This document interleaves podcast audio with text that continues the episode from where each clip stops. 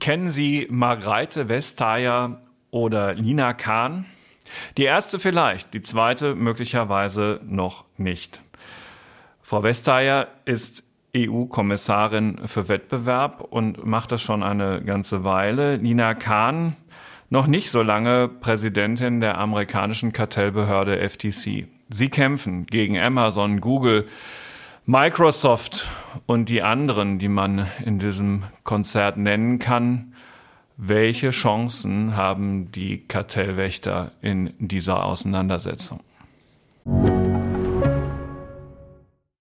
Die Digitalisierung und damit auch bahnbrechende Technologien wie die generative KI sind auf dem Vormarsch. Investitionen in die digitale Transformation werden für Unternehmen zunehmend unausweichlich. PwC hilft Ihnen dabei, zukunftsweisende Technologien einzusetzen und gewinnbringend in Ihrem Geschäftsalltag zu nutzen.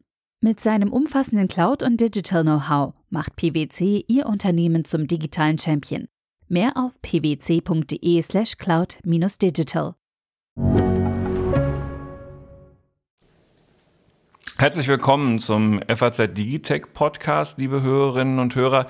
Dieses Mal mit einem Blick in die Welt des Wettbewerbs, des Wettbewerbsrechts zu der Frage, wie man auf diesem Markt, auf dem die ganz Großen das Sagen haben, nämlich den amerikanischen, zumeist amerikanischen Plattformunternehmen, noch Wettbewerb aufrecht erhält. Darüber wollen wir heute reden mit Alexander Wulfers aus unserer Wirtschaftsredaktion der Frankfurter Allgemeinen Sonntagszeitung. Hallo Alexander. Hallo. Mein Name ist Carsten Knob. Ich bin einer der Haupthosts hier beim FAZ Digitech Podcast und außerdem Herausgeber der FAZ. Der Partner an meiner Seite, den Sie auch gut kennen, der heißt auch Alexander. Alexander Armbruster ist aber im Moment im wohlverdienten Urlaub und deswegen freue ich mich, dass du da bist. Lieber Alexander, du hast in der vergangenen Woche in unserer Sonntagszeitung den Wirtschaftsaufmacher geschrieben und den habe ich natürlich mit großem Interesse gelesen.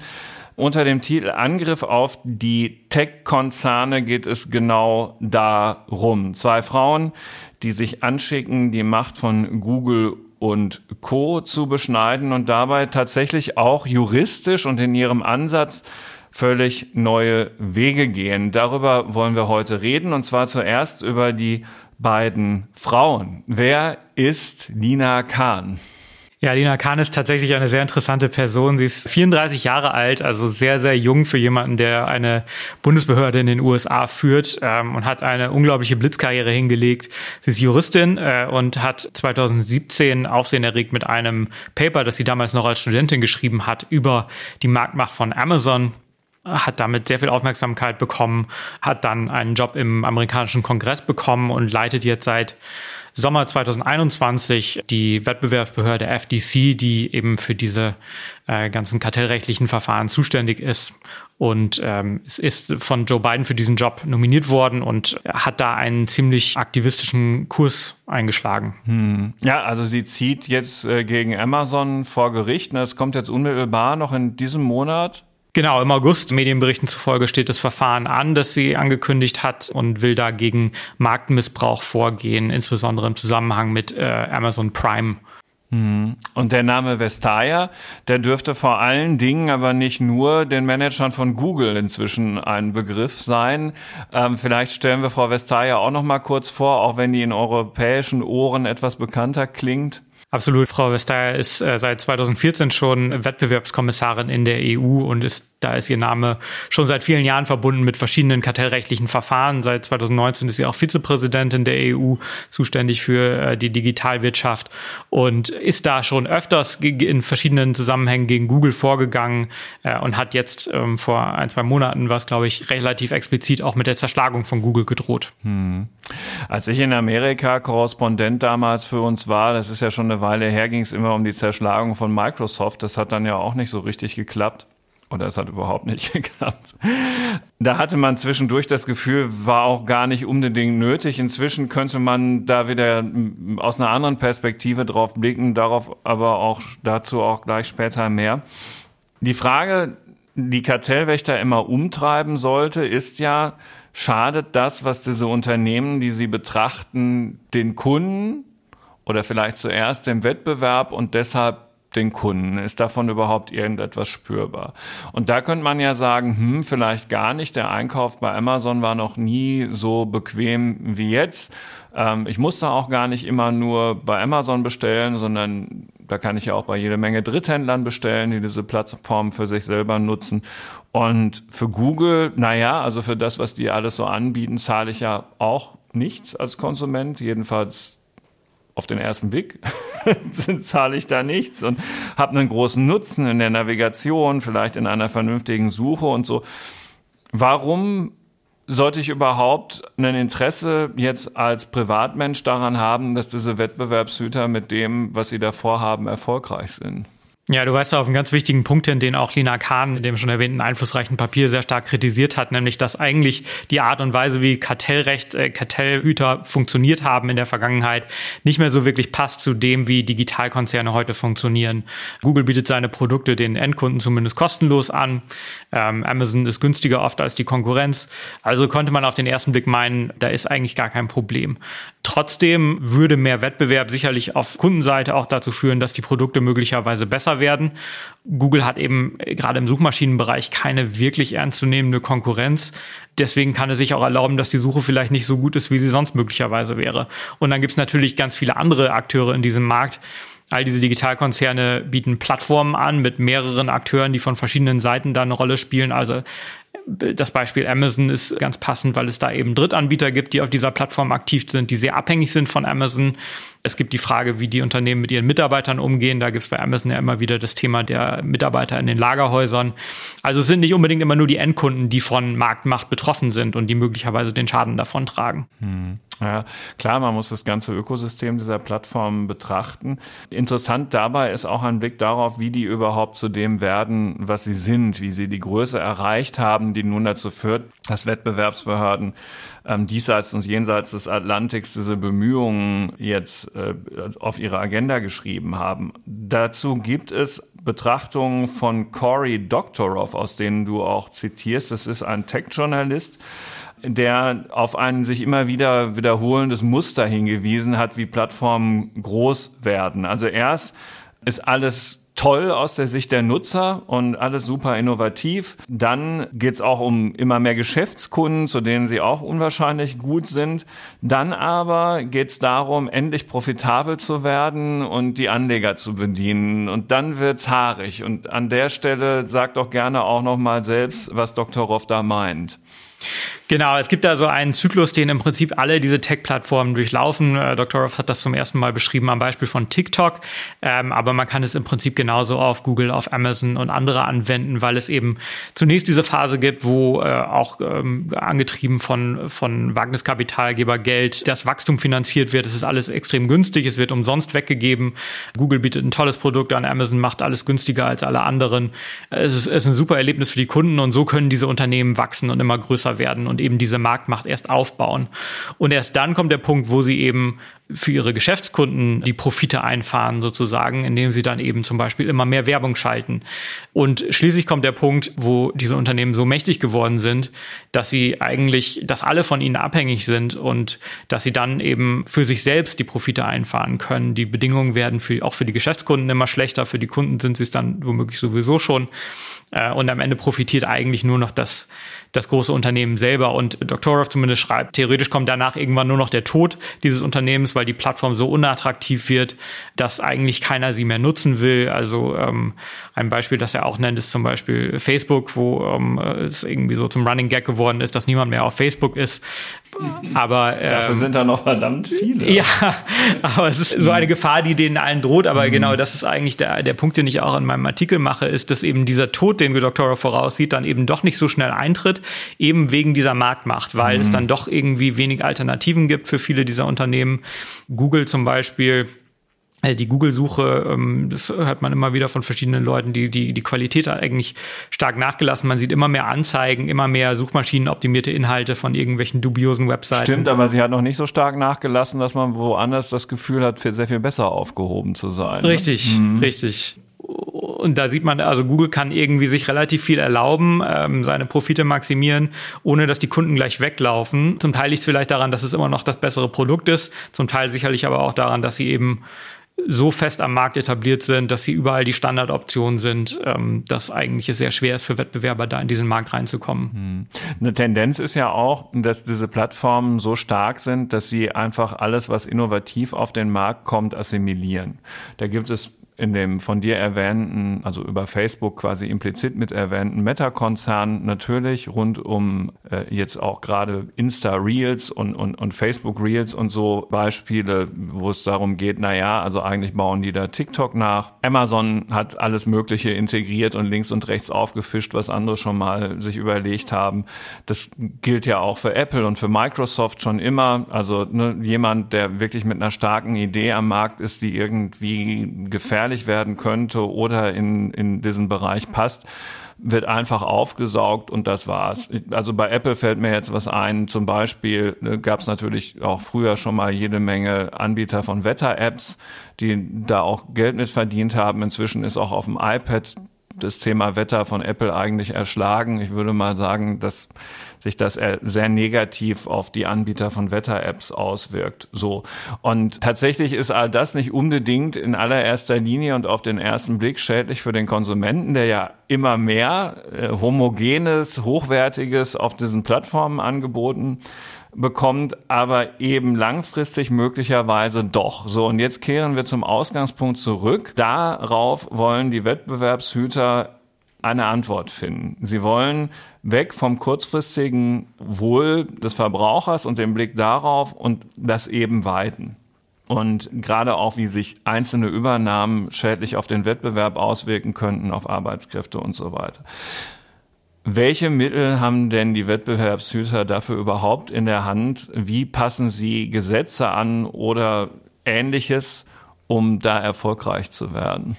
Ja, Sie stehen zunächst mal vor dem Problem, dass auch wenn Sie jetzt aktivistischer vorgehen, Sie am Ende eben immer noch an die Gesetze gebunden sind und die sind irgendwann mal geschaffen worden in einer Welt, in der es noch keine Digitalkonzerne gab. Also das Kartellrecht ist eben darauf ausgelegt, die Kunden davor zu beschützen, dass sie zum Beispiel zu viel für Benzin an der Tankstelle bezahlen müssen, weil mhm. es zu wenig Ölkonzerne gibt. Da gibt es ja das bekannteste Beispiel wahrscheinlich Standard Oil, das damals vor über 100 Jahren aufgespalten worden ist in Amerika.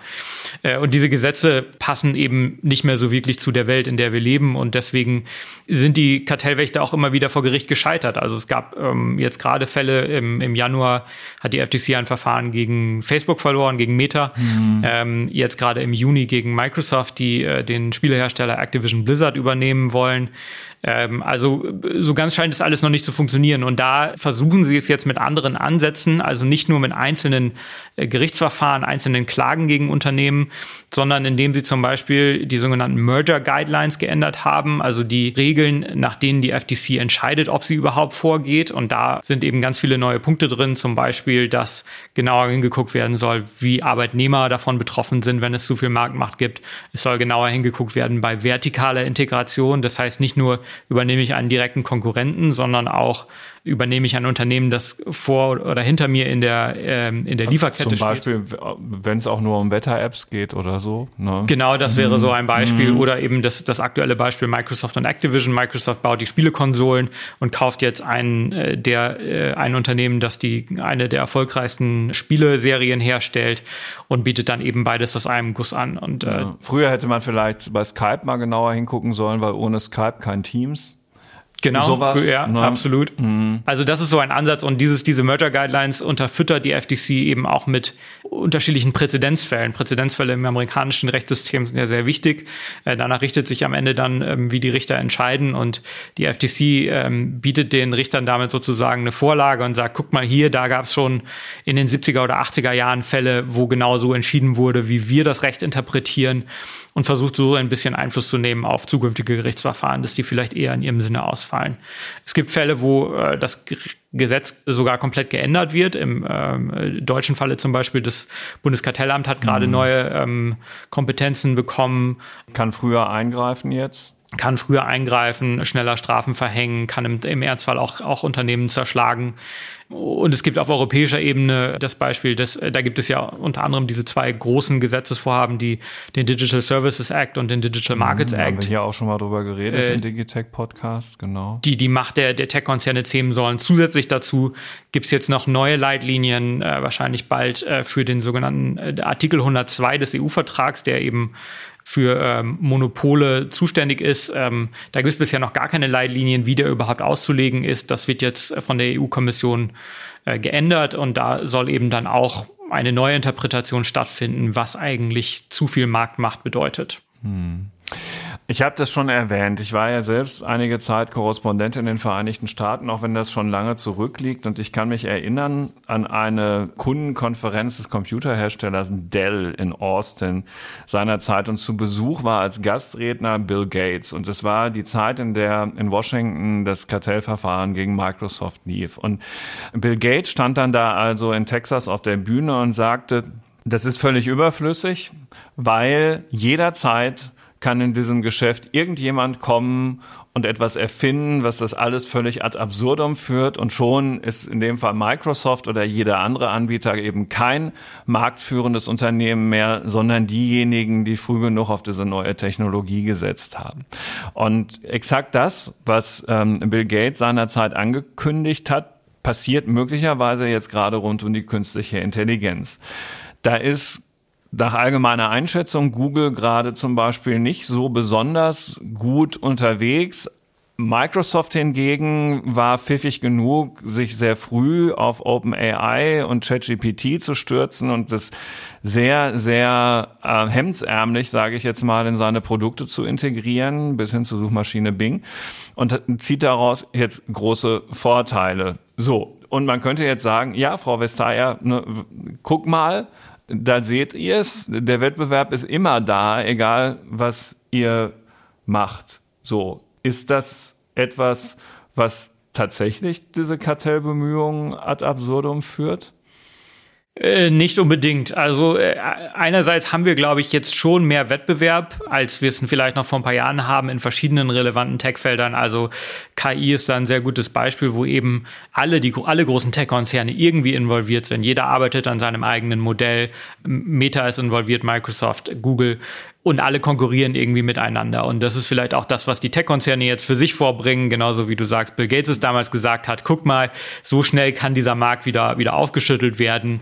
So sieht es sicherlich Google, dass sie sagen, oh, guck mal, wir sind eigentlich gar nicht so, so mächtig, wie ihr denkt, weil jetzt geraten wir auf einmal ins Hintertreffen. Gleichzeitig äh, kann es aber durchaus dazu führen, dass wir eigentlich einfach nur eine Verschiebung der Unternehmen, die gerade an der Spitze stehen haben und am Ende aber trotzdem wieder ein Oligopol mit sehr, sehr wenigen großen Unternehmen dabei rauskommt. Dass die Tatsache, dass es gerade Microsoft ist, die zwischenzeitlich mal so ein bisschen zum Underdog geworden sind, äh, zeigt ja ganz gut. Am Ende ist es dann vielleicht doch wieder eines dieser, dieser Handvoll großen Tech-Unternehmen, die da die Nase vorn haben, ähm, auch wenn, wenn ursprünglich OpenAI natürlich ein komplett neues Unternehmen ist, aber eben jetzt doch sehr eng mit, mit Microsoft kooperiert ähm, und wo Microsoft sich daran beteiligt hat. Also die Gefahr ist da, dass wir dann nur wieder in ein neues Gleichgewicht rutschen. Es gibt so eine Übergangsphase und das haben wir eigentlich sehr oft bei den sogenannten General Purpose Technologies gesehen, also Technologien, die so breite Anwendungsfelder haben, dass sie eigentlich eine komplett neue, neue Wirtschaftssphäre schaffen. Angefangen bei der Dampfmaschine im 19. Jahrhundert bis hin zur Elektrizität, bis zum Internet, bis zum Smartphone. Da passiert dann immer wieder was wirklich Neues, was Oligopole aufbricht. Es bricht ja. die Oligopole ja. auf, die alten Unternehmen geraten ins Hintertreffen, aber das dauert dann ein paar Jahre und dann etablieren sich eben neue Oligopole. Mhm. Ähm, also ähm, wir sehen das also mit dem, mit dem Beginn des Smartphones zum Beispiel. Nokia war der absolute ähm, ja. Marktführer im Bereich von, äh, von Mobiltelefonen und war dann plötzlich sehr schnell weg vom Fenster. Nichtsdestotrotz würden wir jetzt nicht sagen, okay, bei, bei Smartphones haben wir kein Problem mit Oligopolen, weil da eben schon in dem Fall bei den Betriebssystemen Google und Apple den Markt unter sich aufteilen. Äh, also es kann sehr schnell passieren und genau das könnte bei KI auch wieder passieren, dass dann eben wir in ein paar Jahren gucken und sehen, okay, es sind jetzt vielleicht nicht mehr die alten Unternehmen an der Spitze, gut möglich, dass es dann trotzdem immer noch die großen Tech-Konzerne sind, weil die ja gerade die sind, die daran arbeiten. Mhm. Aber selbst wenn es nicht so sein sollte, kann sich da sehr schnell ein neues Marktgleichgewicht zementieren, wo es immer noch sehr viel Marktmacht gibt und wo das eigentliche Problem nicht gelöst ist. Also ich glaube nicht, dass man deswegen sagen kann, dass man die Kartellwächter jetzt gar nicht mehr bräuchte. Nee, natürlich nicht. Ganz im Gegenteil, war ja auch nur eine ketzerische Frage. Ich denke jetzt gerade so ein bisschen über den Mobilfunkmarkt beziehungsweise den Mobiltelefonmarkt nach Vordergründig herrscht da so ein bisschen Wettbewerb, weil immer wieder neue Chinesen ganz vernünftige Telefone auf den Markt bringen. Aber es sind natürlich alles Android-Telefone. Und insofern ist das ja eigentlich ein Duopol. Und möglicherweise wäre das etwas, wo Kartellwächter mal ganz genau hinschauen sollten, was sie ja vielleicht zu wenig tun. Das ist jetzt nur so ein spontaner Gedanke, der mir kommt, weil gerade da natürlich sagen wir mal, ein echtes Oligopol, das ja eher wettbewerbsintensiv ist, wie ich noch aus meinem noch weiter als der in Amerika Aufenthalt zurückliegenden Wirtschaftsstudium weiß, ähm, äh, vielleicht ja schon mal ein Fortschritt wäre, ja, gegenüber diesem Duopol, das es da gibt. Aber das ist jetzt nur so ein Randaspekt, der mir gerade durch den Kopf geht. Ja, es gab da mhm. ähm, vor ein paar Jahren ein Verfahren von dem Spielehersteller Epic, der da gegen, gegen Apple und Google vorgegangen ist, äh, weil die beiden Unternehmen jeweils 30 Prozent der Umsätze ähm, für sich reklamieren, die da über diesen, äh, diese App Stores und den App Store und den Play Store äh, mhm. generiert werden und, und Epic sich damit nicht zufrieden geben wollte. Und am Ende ist dann aber ähm, das vor Gericht gegangen und Epic hat sich damit nicht durchsetzen können. Also wieder mal ein Beispiel dafür, wo eben Gerichte dann doch so entschieden haben, dass diese Marktmacht nicht übermäßig ausgenutzt worden ist. Mhm. Ein interessanter Gedanke kommt ja in dem Kontext auch vom Stanford-Ökonomen Mordechai Kurz, wenn sich der Vorname so ausspricht. Äh, der hat ein Buch geschrieben, The Market Power of Technology. Und mm, also ähm, ich gebe ja zu, ich bin da eigentlich ein Fan von technischem Fortschritt und Technologie und war davon immer schon fasziniert. Spätestens von dem Moment an, an dem mein damals, also dreieinhalb Jahre älter, älterer Bruder einen VC20 äh, in unser Kinderzimmer geschleppt hat. Das wer sich noch erinnert, Vorgänger des C64. Faszinierend, muss man sagen, damals. Also jedenfalls, genau. Und bei meiner Mutter, die Steuerberaterin war, stand immer schon so, ein, so eine Kienzle Buchungsmaschine rum und später die, sehr früh auch die ersten PCs und so. Und das, ich, ich fand es immer toll und gleichwohl, also auch da gilt ja, zum Beispiel auch beim PC-Markt, es war damals alles irgendwie noch eine große Vielfalt und dann ist es sehr schnell bei den IBM-PC standardisiert worden und es, eigentlich wiederholt sich das alles ständig. Und für kurz ist das aber in der Tendenz sogar eher ein Problem, weil dadurch immer und immer wieder diese Oligopolstrukturen entstehen. Genau, er sagt, eigentlich ist es fast unvermeidbar, dass technischer Fortschritt eigentlich immer eine Zunahme von Marktmacht mit sich bringen, mhm. weil es gerade die innovativen Unternehmen sind, die, die die besten Ideen haben, die sich dann eben so stark am Markt äh, ausbreiten können, ähm, und über noch mehr Innovation dann eben ihre Marktmacht noch immer mehr vergrößern. Natürlich die, die sind diese Innovationen toll für die Kunden, aber gleichzeitig, wenn man das einfach alles so laufen lässt, bekommt man dann eben Situationen, in denen es nur zwei große Mobilfunkbetriebssystemanbieter gibt oder eben nur eine Suchmaschine. Ja. Ähm, und da besteht eben die Gefahr, und das ist auch das, worauf die Kartellwächter da genauer gucken, dass eben ähm, bei aller äh, Liebe zur Innovation dieser, dieser Zyklus sich nicht jedes Mal wiederholt. Von, von Kurz stammt auch diese These mit dieser ähm, General Purpose Technology, die immer wieder neu kommen muss, bevor was passiert, bevor sich dann Geschichte wiederholt sozusagen. Äh, ja, es ist wirklich eine spannende Geschichte. Kartellwächter haben einen tollen Job eigentlich, muss man sagen. Sie können, sie sind am Puls dessen, was sich da neu bewegt. Und inzwischen hat man auch, du hast es ja erwähnt, die, die Gesetzeslage bewegt sich auch. Es ist gestaltender als vielleicht früher schon mal, jedenfalls nach meinem Eindruck von außen. Nur ist es, also wenn man natürlich dann die Prozesse verliert, wie zum Beispiel Frau Kahn, ist das jetzt dann wiederum auch nicht so toll. Also der Blick darauf ist ambivalent. Ambivalent ist ja auch noch ein anderes Gefühl, das man haben kann, wenn man auf Deutschland schaut.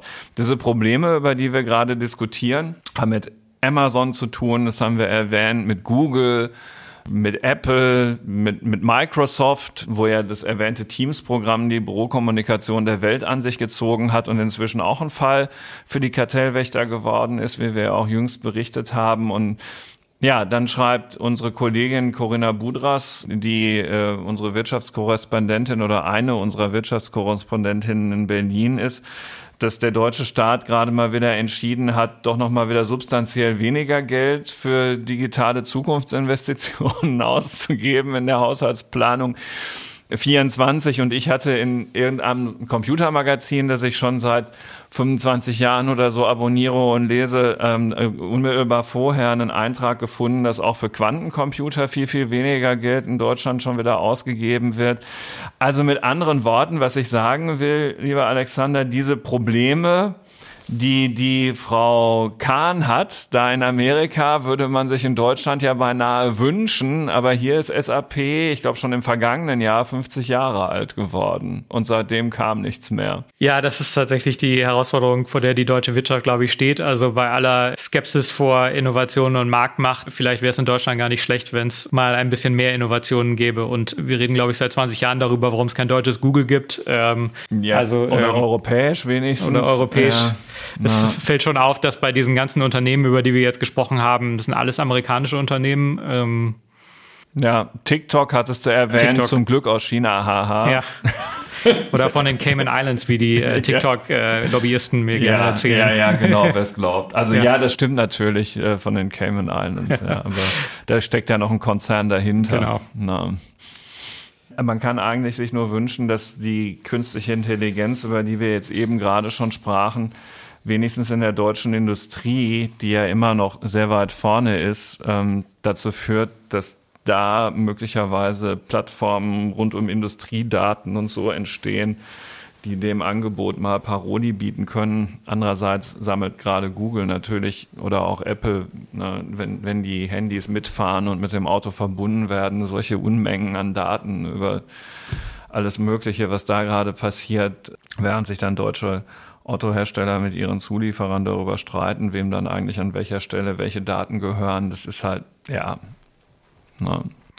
Ja, die Hoffnung ist vielleicht, dass da dann doch ein, ein strengeres Kartellrecht vielleicht die mehr Raum bietet für kleinere Unternehmen, auch aus Europa, äh, sich am Markt zu etablieren, bevor die großen Tech-Konzerne ähm, sie dann auch äh, schlucken oder die Ideen in ihre eigenen Systeme integrieren.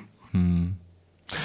Ähm, zum Abschluss vielleicht noch, sowohl Frau Vestager als auch Frau Kahn, wir hatten das ein bisschen en passant erwähnt, arbeiten sich an Google ja ab. Bis hin zu, du hast es auch gesagt, zu, zu, zu Zerschlagungsthemen. Jetzt mal unabhängig davon, ob das klappt oder nicht, da kann man ja eigentlich auch nur seinen Bauch ähm, befragen. Wenn man so ein bisschen an die geopolitische Lage denkt und den, den Kampf der Systeme, gerade auch zwischen den Vereinigten Staaten und China. Und der Tatsache, dass sich da die Demokraten und die Republikaner in Amerika ausnahmsweise mal total einig sind, dass das ein Gegner ist, mit dem man es aufnehmen muss und mit dem man jetzt viel härter umgehen muss, ist es politisch überhaupt vorstellbar, unabhängige Kartellbehörden hin oder her, dass diese Staaten, die dann ja letztlich auch die Gesetze machen, das zulassen, in dem Fall die Vereinigten Staaten, dass, dass da ernsthaft Wettbewerb im sozusagen amerikanisch-chinesischen Kontext ähm, aus amerikanischer Sicht schwächer wird, weil Kartellwächter irgendetwas gemacht haben, zum Beispiel auch möglicherweise Nvidia mal ins Auge zu nehmen. Das ist ein Chiphersteller, der im Prinzip die einzigen Chip herstellt im Moment, die dieses ChatGPT OpenAI-System antreiben. Oder ist es ein Trumpf im Ärmel, den man eben nicht aus der Hand geben will? Ja, ich glaube, überall da, wo es dann tatsächlich an die strategischen Interessen der USA geht, da ähm, wird das sicherlich ein sehr schwieriges Thema sein. Die ähm, zumindest nominell unabhängigen Kartellbehörden äh, versuchen ja vielleicht auch deshalb gerade eben über Umwege wie diese Merger Guidelines, äh, sich da selber den Raum zu verschaffen und nicht darauf zu warten, dass irgendwo per Gesetz, per Gesetzesänderung durch den Kongress ähm, irgendwas geschieht, um, um die, die Tech-Konzerne einzuzähmen. Andererseits muss man auch sehen, dass die Demokraten natürlich äh, traditionell eher ähm, für Regulierung von Großunternehmen zu haben sind und die Republikaner, die traditionell eher die, hm, äh, die Marktliberalen pro, ja, waren, ja. Äh, die auf die Tech-Konzerne auch nicht so gut zu sprechen sind, mehr seit äh, der Trump-Ära zumindest. Also das wird ja dann gerne so als, als Teil einer liberalen Bubble gesehen von denen. Ähm, also zwischen, zwischen insbesondere Facebook und, und Trump ähm, hat es da ja durchaus einige Auseinandersetzungen gegeben. Also äh, so wirklich die ähm, treuen Anhänger im Kongress haben die Tech-Konzerne da dann auch nicht mehr. Und das könnte ihnen möglicherweise gefährlich werden, dass mhm. sie da äh, die nicht mehr so ganz auf ihrer Seite so sicher. So holzschnittartig, wie ich da mal wieder drauf geguckt habe, kann man es also wahrscheinlich in der Tat nicht machen. Auch da ist das Leben komplizierter und die Europäische Union interessiert das natürlich sowieso nur am Rande. Manchmal habe ich das Gefühl, die Erfolge liegen im Kleinen, weil wenn ich mich nicht ganz täusche, ist ja die Tatsache, dass der Nachfolger für dieses iPhone, das ich hier jetzt gerade im Flugmodus neben mich gelegt habe, künftig mit einem anderen Anschluss ausgestattet für die Stromversorgung, nämlich mit einem USB-C-Anschluss und nicht mit irgendeinem Apple-proprietären Anschluss. So, das zumindest ist geschafft worden gegen den Widerstand von Apple und das ist dann ja etwas, was dann auch auf der ganzen Welt wieder Relevanz hat. Da ist es ein klarer Erfolg. Richtig, das ist so der sogenannte äh, Brüssel-Effekt, äh, auf den die, die Brüsseler Regulatoren auch immer hoffen, dass eben, weil der europäische Markt so groß ist, dann äh, sich für die Unternehmen nicht lohnt, da dann unterschiedliche Standards zu fahren, sondern sie sagen, okay, wenn wir in Europa nur den USB-C-Stecker verwenden dürfen, dann machen wir es auch anderswo so. Ähnlich hat man das schon bei der, bei der Datenschutzgrundverordnung teilweise gesehen, mhm. dass dann Unternehmen auch im Ausland einfach nach DSGVO vorgehen.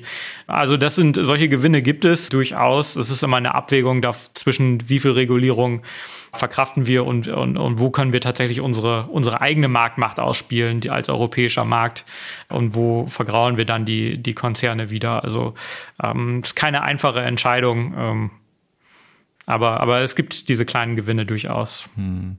Zum Schluss noch eine ganz persönliche Frage.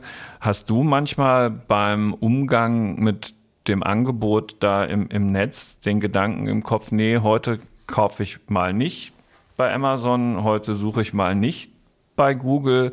Das mache ich jetzt mal bei dem neuen Aufstrebenden. Ich gebe zu, ich habe diese Gedanken manchmal, aber dann passiert was. Aber ich stelle jetzt erstmal dir die Frage, ja, ähm, absolut. Ich, äh, es kommt auch immer so in, in Wellen. Also ich habe eine Zeit lang mal äh, DuckDuckGo als meine Standardsuchmaschine eingestellt und irgendwann kam dann aber doch der Punkt, wo es dann einmal zu oft dann doch irgendwie nicht die die Suchergebnisse nicht so waren, wie ich sie gerne hätte und bin dann doch wieder zurückgewechselt. Also irgendwo verfällt man dann doch so wieder in diese alten Verhaltensmuster. Und das ich, war äh, da, wo ich die Pünktchen gesetzt hatte. Ja. Das geht mir nämlich ganz genauso. Ja. Genauso bei, ja. bei Amazon. Also ich glaube, wenn ich ein, äh, also es ist fast schon reflexartig, dass ich, wenn ich nach einem Buch suche, dass ich dann erstmal auf Amazon suche und oft dann noch weiter gucke. Bei Büchern gibt es ja eine Buchpreisbindung, aber oft ist Amazon dann doch nicht der günstigste Anbieter und dass ich dann noch ein, zwei andere Anbieter zumindest mal checke. Aber allein dass die Tatsache, dass das mein erster Reflex ist, zeigt, glaube ich, dass da schon eine gewisse Marktmacht vorherrscht mhm. und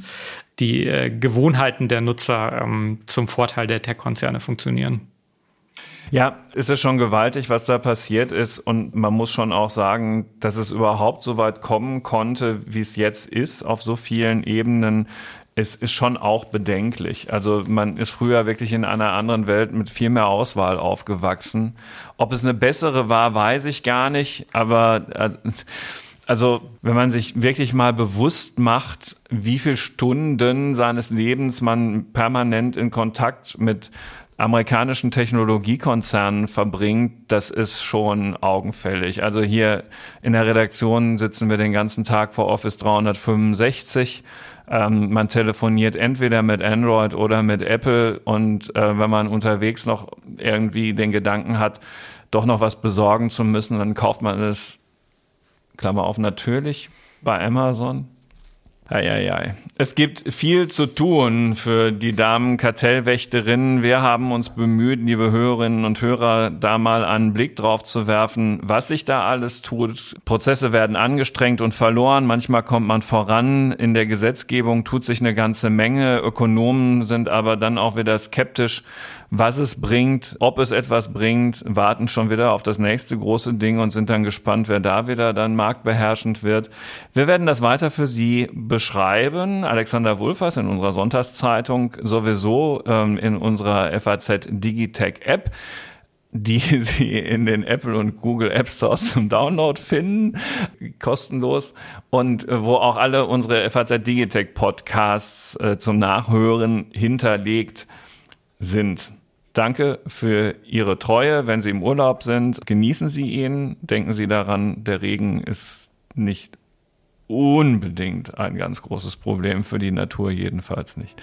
Und nehmen Sie ein Buch in die Hand und verbringen Sie die Zeit nicht die ganze Zeit mit amerikanischen Plattformkonzernen. Bis nächste Woche. Tschüss und danke, Alex. Tschüss, danke.